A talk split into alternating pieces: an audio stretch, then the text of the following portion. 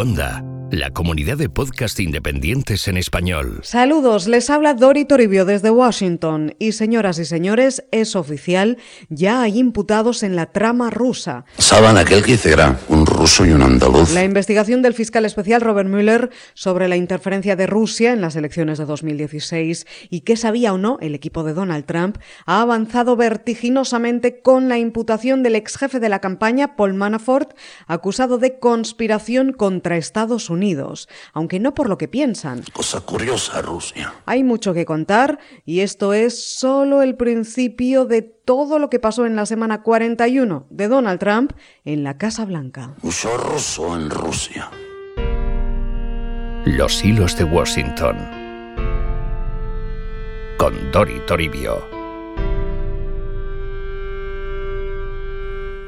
La última semana de octubre arrancaba pendiente de la trama rusa.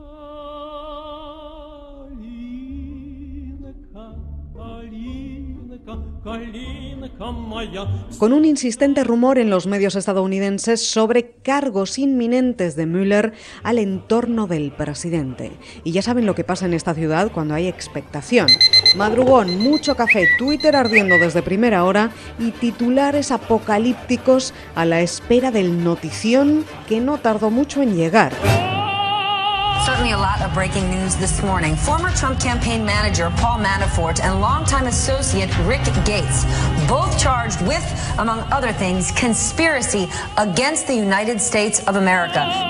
Al amanecer, el ex jefe de la campaña de Donald Trump, Paul Manafort, subía en su coche y surcaba las oscuras calles de Washington hasta llegar a la sede del FBI. Any reaction, Mr. Manafort? Good morning. Mr. Manafort, did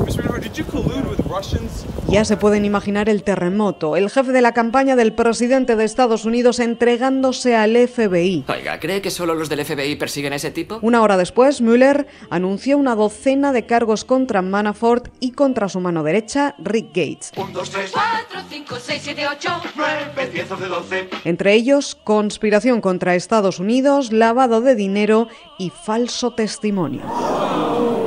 Es lo que pasa en investigaciones a tan alto nivel. Empiezan por una cosa, la trama rusa en este caso, pero pueden acabar con otra muy distinta como el dinero de Manafort. Pero ojo, todo estaba relacionado con delitos fiscales de lo que cobraron de políticos ucranianos prorrusos por asesorías en la última década.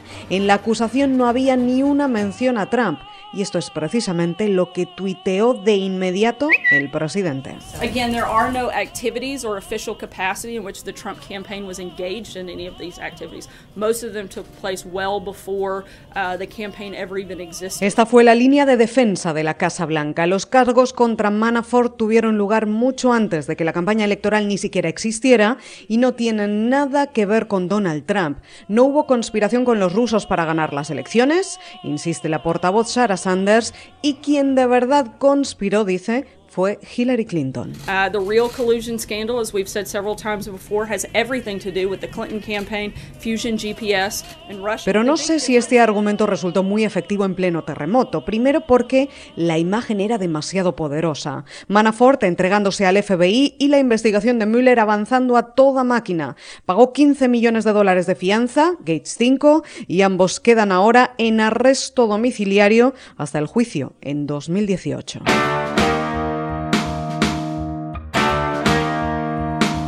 Pero sobre todo el argumento de la Casa Blanca se tambaleó porque Mueller respondió de manera contundente con otra acusación. Toma, toma liada. Que en realidad era de hace días, pero decidieron hacer pública justo el mismo lunes 30 de octubre. Casualidad. Un asesor de exteriores de la campaña de Trump, hasta ahora desconocido para todos, George Papadopoulos, de 30 años, se había declarado culpable por mentir al FBI. ¿Sobre qué?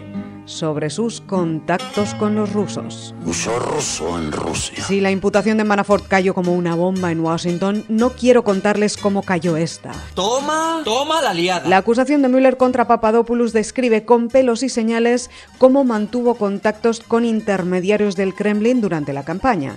Todo tipo guion de película. Los hilos de Washington. Con Dori Toribio. Su contacto está en nombre clave, el profesor le llama, con el que Papadopoulos se había reunido en Londres en abril de 2016. Le había prometido trapos sucios sobre Hillary Clinton, concretamente cientos de correos que misteriosamente habían caído en manos de Moscú.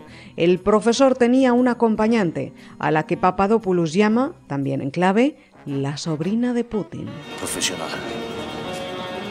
Muy profesional. Y todo esto es importante porque es una conexión real entre la campaña de Trump y la interferencia rusa en las elecciones de 2016 y además justo en abril, que es cuando los correos del Partido Demócrata y de la campaña de Hillary Clinton acababan de ser hackeados en plenas primarias y supuestamente por los rusos. Cosa curiosa, Rusia. Todo esto no prueba ninguna conspiración, pero sí la insistente intención de Rusia de contactar con la campaña de Trump y ofrecerles trapos sucios, como aquella reunión en la Torre Trump, ¿recuerdan? He named George Papadopoulos as, uh, I think possibly that was his second name, uh, as Yeah. a foreign policy advisor. Y luego están las mentiras. ¿Por qué ocultarlo? ¿Por qué decir una y otra vez que nunca hubo contactos rusos, como Trump ha insistido siempre, o el fiscal general Jeff Sessions ha declarado bajo juramento en el Congreso, si luego acaban saliendo estas cosas? La Casa Blanca respondió que, en realidad, Papadopoulos no era nadie en la campaña, Me alegro de verle, don Nadie. que este individuo solo era un voluntario. Look, uh, this individual was the member of a volunteer advisory council that met one time over the course of a year. O incluso el chico del café. He was the coffee boy. All we know now is whether he prefers a caramel macchio- a macchiato over a regular American coffee. Nespresso. What else? Y lo mismo repitió Trump en Twitter, que Papadopoulos era un mentiroso. ¡Mentiroso! ¡Mentiroso! Hasta que salió a la luz una foto de una reunión del equipo de seguridad nacional de la campaña de 2016 con Trump y Papadopoulos sentado en la misma mesa. Toma, toma, toma. ¿No era nadie seguro? Sí. ¿Seguro? Puede ser, pero esto solo acaba de empezar. Papadopoulos se declaró culpable y está colaborando con el FBI desde hace meses. Una cosa está clara, Mueller va muy en serio y Trump furioso. This man, George Papadopoulos, uh, who President Trump now calls, and I'm quoting him now, a liar. Y el día no había acabado todavía. Esa misma noche, ese mismo lunes 30 de octubre, en el que la investigación de la trama rusa entró en un nivel muy serio, una dimisión sorprendía a Washington, la de Tony Podesta, uno de los lobistas demócratas más importantes y, atención, hermano de John Podesta, el jefe de la campaña electoral de Hillary Clinton. Su dimisión llegaba porque él también está implicado en la investigación de Mueller después de trabajar para una organización ucraniana vinculada con los cargos contra Paul Manafort. Si es que el mundo siempre acaba siendo un pañuelo. Los hilos de Washington con Dori Toribio. El martes 31 de octubre, día de Halloween, arrancaba un sacudido por este terremoto ruso, con más datos, rumores, especulaciones, análisis y nervios. Pero a las 3 de la tarde, el reloj se paró. Welcome to the lead. I'm Jake Tapper. Breaking news out of New York City. The NYPD confirms they're responding to reports of shots fired in lower Manhattan. It's a chaotic scene not far from the World Trade Center right now with a smashed pickup truck, mangled bicycles, what appears to be victims on a bike path along the west side En Nueva York, no muy lejos de la zona cero, un hombre embistió con una furgoneta contra el carril bici al sur de Manhattan, matando a ocho personas y dejando más de una decena de heridos. El atacante embistió contra los ciclistas hasta que chocó contra un autobús escolar, intentó huir armado, la policía le detuvo a disparos y gritó Alá es grande. Todo la tarde de Halloween, a la hora de la salida de los niños del colegio y cuando estaban empezando a recorrer las calles en busca de caramelos con sus disfraces. Esto hace este atentado especialmente cobarde, dijo el alcalde de Nueva York, Bill de Blasio, sobre el peor atentado en la ciudad desde el 11 de septiembre. This was an act of terror, and El autor del atentado fue identificado poco después como Saifullo Saipov, un joven de 29 años nacido en Uzbekistán que llegó a Estados Unidos en 2010 y se radicalizó aquí, obsesionado con el Estado Islámico en cuyo nombre dijo actuar. De inmediato, el presidente de Estados Unidos arrancó a cargar contra los demócratas por permitir que existan los visados de diversidad como el del sospechoso. I am today starting the process of terminating the diversity lottery program. It sounds nice, it's not nice. It's not good. Trump prometió acabar con estos visados y extremar controles migratorios cuanto antes. Pidió también no importar los problemas de Europa, dijo, ser más duros con los terroristas y llevarles a Guantánamo, porque la justicia de Estados Unidos es una broma, aseguró.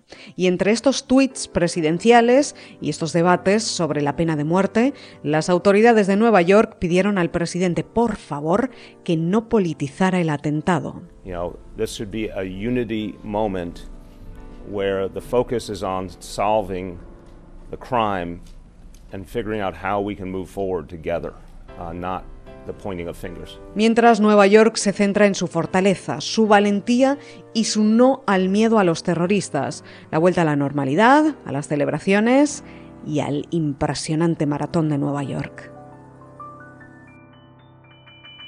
Los hilos de Washington con Dori Toribio. Pero ojo porque la semana no había terminado, hay más. No se vayan todavía, aún hay más. Entre la tragedia, los escándalos, las imputaciones y las avalanchas de tweets al amanecer, una trama más, esta de los demócratas. La expresidenta del partido, Donna Brasile, tiene nuevo libro y como adelanto, reveló el jueves 2 de noviembre que cree que las primarias se amañaron para que ganara Hillary Clinton y quedara atrás Bernie Sanders. Toma, toma, toma, toma, toma. Se refiere a un acuerdo de recaudación que firmaron la campaña de Clinton y el partido que no era ilegal, ni el único, pero sí poco ético, porque dejaba el partido prácticamente en manos de la exsecretaria de Estado, dice. Y todo esto antes de terminar las primarias y que los ciudadanos votaran, como siempre advirtió su rival Bernie Sanders y ahora la senadora Elizabeth Warren. ¿Cree que estaban amañadas? Sí, contesta la senadora, mientras el presidente de Estados Unidos atiza desde entonces al Departamento de Justicia y al FBI para que investiguen a Clinton, no a él, y confiesa estar muy frustrado.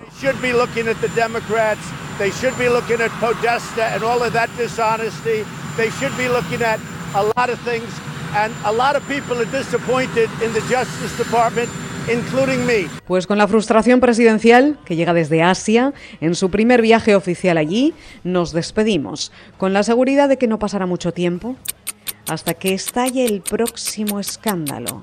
Se lo contaremos aquí, en los hilos de Washington, que pasen hasta entonces una excelente semana.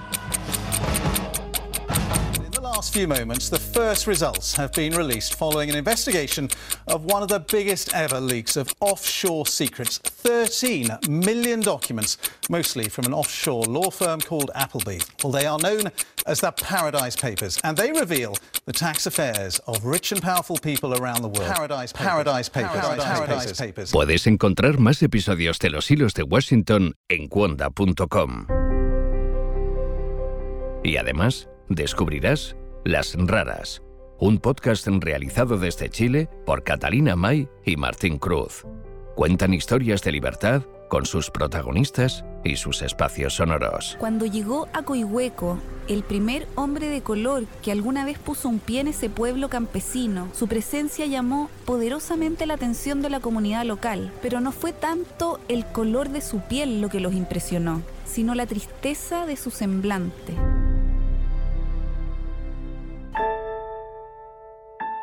Esto es Las Raras, historias de libertad.